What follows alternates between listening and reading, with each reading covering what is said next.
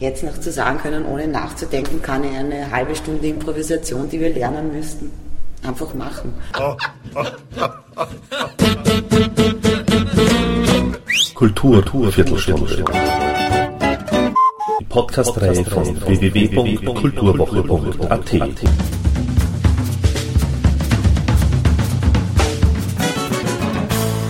Präsentiert von Manfred Horak. Ausgehend vom tragikomischen und musikalischen Liebesspektakel Varieté Playback Dolls widmet sich diese zweite Episode des Interviews mit Tini Trampler und Stefan Sperlich unter anderem dem Thema Schauspielausbildung und Commedia dell'arte, aber auch wie man sich nach einer Premiere fühlt, bis hin zur Frage, was Tini Trampler und Stefan Sperlich an Theater und Musik generell schätzen und lieben und was weniger. Und somit gleich mal Ton ab. Ehrlich gesagt, ich, meine, ich mag das Theater an sich wahnsinnig gern. Also ich, ich liebe sie, ich liebe den Geruch. Gehe aber jetzt von etwas aus, über das ich sehr lange nachdenke schon, seitdem das Theater nicht mobil ist, der Zirkus im Zirkus Maximis, stimmt was nicht. Also im Prinzip weiß ich jetzt nicht prinzipiell, ob die Idee des Theaters als Haus stimmt. Mhm. Wirklich, also da bin ich sehr zwiegespalten, weil die Möglichkeiten die es ja hat, dass man nach außen kommuniziert, dass man zu den Leuten kommt, nicht mehr gegeben ist. Mhm. Ja, aber ja. Das, es, gibt schon, es gibt schon noch äh, Tendenzen, dass sich öffnet, das Theater ist. Oder? Aber du hast schon recht. Ja. Ja, die Festwochen haben ja heuer ein paar Produktionen gezeigt, die auch außerhalb stattgefunden haben. Ja. Es ist nichts mehr, ich meine, wir sind in der Post-Post-Postmoderne, es ist nichts mehr einfach klar, dass es so und so ist, sondern es kann alles, du kannst alles in Frage stellen. Ja. Und ja, ob das jetzt der Raum des Theaters ist oder ob das Publikum mhm. und Darsteller vertauscht werden, wie auch immer. Und insofern muss man sich eigentlich mit jedem Aspekt, den, der relevant ist, für was auch immer man, man macht, sei es Theater, sei es Musik, sei es Film oder mhm. egal, muss man sich eigentlich mit jedem Aspekt äh, haargenau auseinandersetzen. Äh, weil mit jedem Aspekt eigentlich du mit was machen kannst und sogar in Wirklichkeit musst, musst dich mit jedem damit auseinandersetzen. Und das ist spannend auch wieder. Also ja. Das ist eine große Herausforderung an Künstler heute. Früher war halt bestimmte Rahmen klar, heute kannst du jeden Rahmen brechen. Aber auch schneller einbrechen. Ja, natürlich. Also du kannst, du kannst natürlich, das ist eben die klassische Gefahr der Beliebigkeit. Das kann schnell passieren. Und ich meine, das war bei uns auch die Idee, einfach bestimmte, bestimmte Traditionen zu nehmen und äh, die auch an ganz gewissen Punkten zu durchbrechen.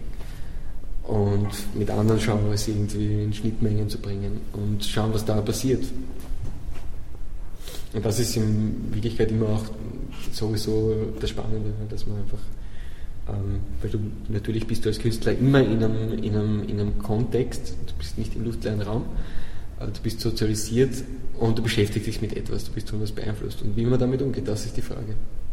Ja, wie gesagt, man weiß es nie, aber zum anderen, ich meine, ich finde jetzt in dem Fall von, von Playback Dolls, das war wirklich eine Teamarbeit, das war echt super. An etwas, was ich glaube, meine Ideen haben können viele, aber wenn ich die wirklich leben lasse,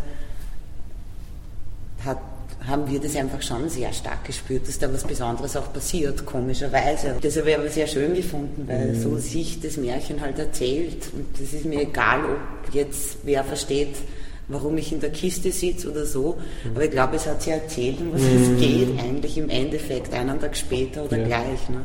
Sehr auffällig waren natürlich auch die zwei ähm, Hauptdarsteller, also die zwei Mikrofone. Ja. Nein, es ging schon jetzt einmal wirklich sehr unterschiedliche Mikrofone zu kriegen mhm. und wir hatten wahnsinnigen Spaß dabei, ja.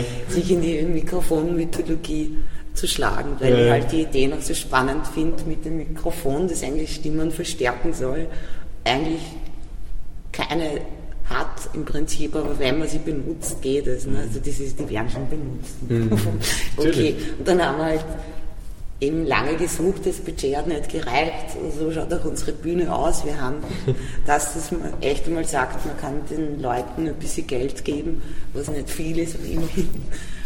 Und dann haben wir das gesponsert gekriegt, das AKG. Wir wollten schon ein sehr langes für diesen Nacho ja. und für den Dominik halt etwas sehr Rundliches. Also, und das haben wir ja. gefunden. Ja, sie sind zwei sehr unterschiedliche Persönlichkeiten. Und auf den Dominik haben wir uns natürlich sehr gefreut. Ja.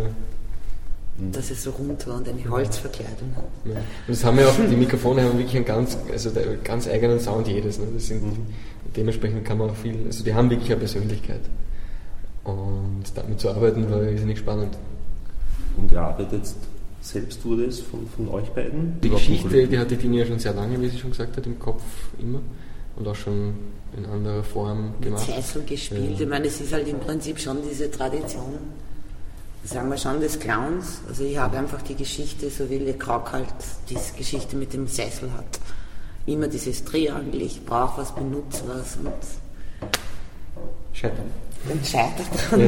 und bringe alles dann irgendwie so richtig zusammen, um nach natürlich erschüttert zu sein. Ja. Also es ist, kann man halt sehr viel spielen und nachhaltig weiterschreiben. Also mhm. von dem her kommt das und das war für mich immer speziell wahnsinnig wichtig. Also ja. eine Figur, die dessen ist, was man schon jetzt erwartet, im deutschsprachigen Raum einfach einmal echt zu brechen ja, und zu sagen. Das ist nicht unbedingt lustig. Also eigentlich nicht. Mhm. und die Musik haben Dini und ich gemeinsam gemacht und ist so, so die ganze, das zusammengebaut hat es dann eigentlich die Nededik, die Regisseur, also mit, eigentlich gemeinsam im Teamarbeit. Das die war wunderbar, Team. also mit, mit allen Leuten, die da beteiligt waren, die Hanna Hollmann, die Kostümbildnerin und Bühnenbildnerin und die zwei Musiker, Sophie Kim, Maria Tüchler und die Technik von Stefan Eckert, das war also wunderbar zusammengespielt und so ist das eigentlich dann, eben was ich immer sage, mit so Eigendynamik hat das eigentlich sehr schön sich alles ergeben. Also es war die Musik vorher da, bevor wir es, bevor dann also wirklich zum Proben begonnen wurde. Und das war dann einfach so wie ein Mosaik zusammenstellen. Es ist dann sehr schön gewachsen eigentlich. Und nach einer Premiere, wie fühlt man sich da? Du wahrscheinlich noch erschöpfter als ich. Erschöpft fühle ich mich nicht. Gut eigentlich. Ja, das ist super. Also ich bin schon immer sehr kritisch, aber ja. ist man halt. Also wie gesagt, also wenn man einfach nicht, es ist halt so das erste Mal, ja, ich weiß es nicht, also man, man hat schon so das Gefühl, so, bah, das hätte ich jetzt natürlich noch tun können und, und da war ich jetzt nicht sofort drinnen oder. Ja, da sind wir jetzt feiern. Man denkt halt schon drüber nach.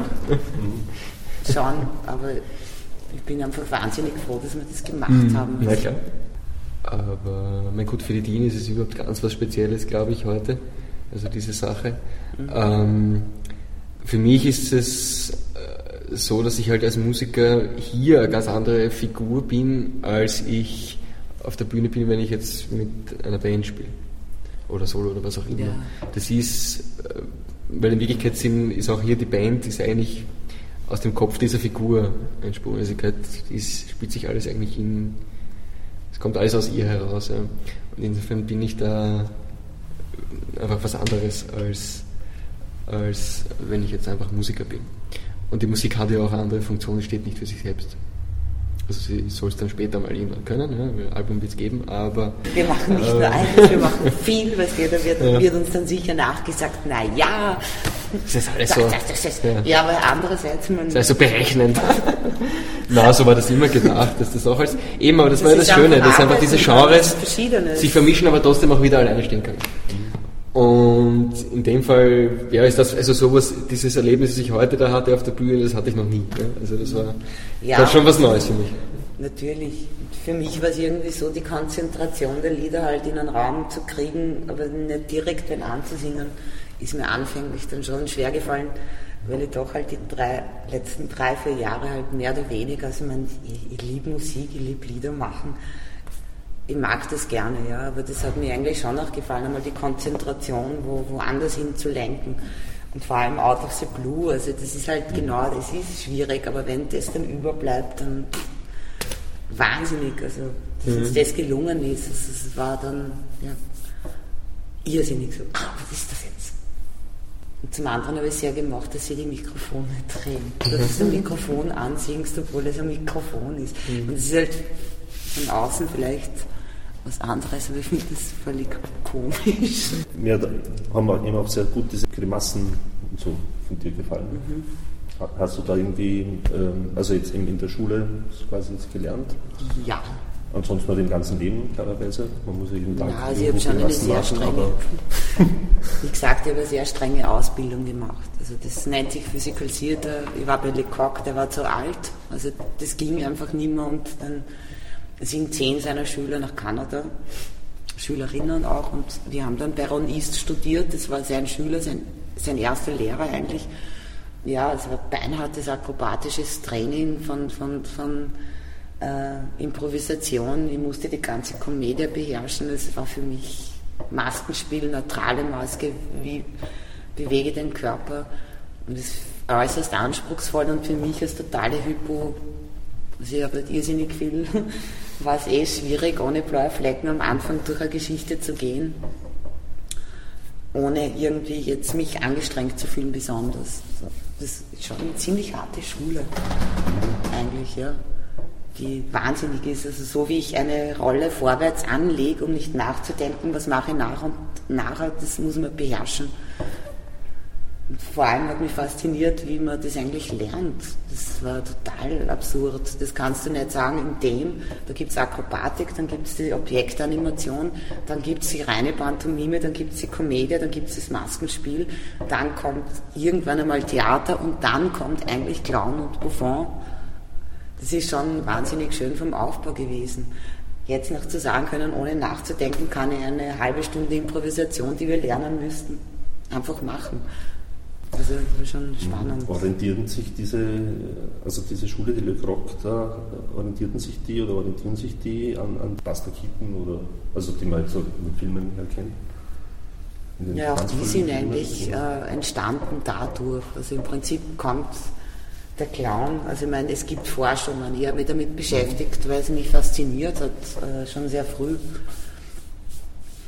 War das ja nichts anderes, wenn man es jetzt so im europäischen Raum sieht, und ich will natürlich niemand absprechen, weil thailändisches, malaysisches Theater von der Performance einfach auch etwas ist, was wir gelernt kriegen schon müssen. Aber dass der Clown im Prinzip eine Figur war, eigentlich das erste Mal aufgetaucht war es in ähm, das waren so mobile, wie heißt das, Show, Shows irgendwie, wo Menschen ausgestellt wurden, Tiere, die absurd waren. Da hat der Typ keine Nase gehabt, die war rot, darum kommt das her. Hat aber in der, der, der Commedia dell'arte das erste Mal wirklich so einen Bezug gekriegt. Da hat es diesen Ale Kino gegeben, der wichtig war, wenn man klassische Stücke sieht, weiß ich, wer welche Rolle in der Komödie spielt sehr körperlich betont. Die Schritte waren das Ping-Pong-Spiel schon klar. In Frankreich hat es dann den Weißclown gegeben, der ist dann dazugekommen. Das war der, der das Mail gefallen. Und im Prinzip hat sich daraus eine irrsinnig schöne Theaterform entwickelt, die jetzt nicht nur mit Zirkus zu tun hat oder irgendwas. Wenn du an Nestra liest, weißt du, jede Szene ist ein Lazzi aus der Komödie und, und, und so weiter. Und aus dem Grund, glaube ich, ist auch ein Charlie Chaplin da gewesen. Es kommt aus dem Varieté, es kommt aus dieser Vielfalt. Wie kann ich noch mit Sprache, ohne sie sprechen zu müssen, umgehen? Das war ja wahnsinnig wichtig in Zeiten, wie Charlie Chaplin gelebt hat. Ich darf das jetzt nicht sagen. Das wäre verpönt. Und der sich ganz bewusst dem bedient hat. Und auch Buster Keaton musste es garantiert. Natürlich sind es meine großen Vorbilder. Also wenn ich sage, Charlie Chaplin, ist, natürlich, also kann ich nichts anderes tun, als echt zu sagen, diese Präzision, diese Bewunderung, wo ich noch weit entfernt bin, also wo man wirklich denunziert werden sollte, das, wird, das, ich meine, das muss, wenn ich mit einer Schlange tanze, das muss eigentlich, braucht fünf Stunden, um überhaupt einmal drei Bewegungen richtig zu setzen oder irgendwas. Also das mag ich schon sehr gern. Darum liebe ich halt die Musik. Thank you and good night.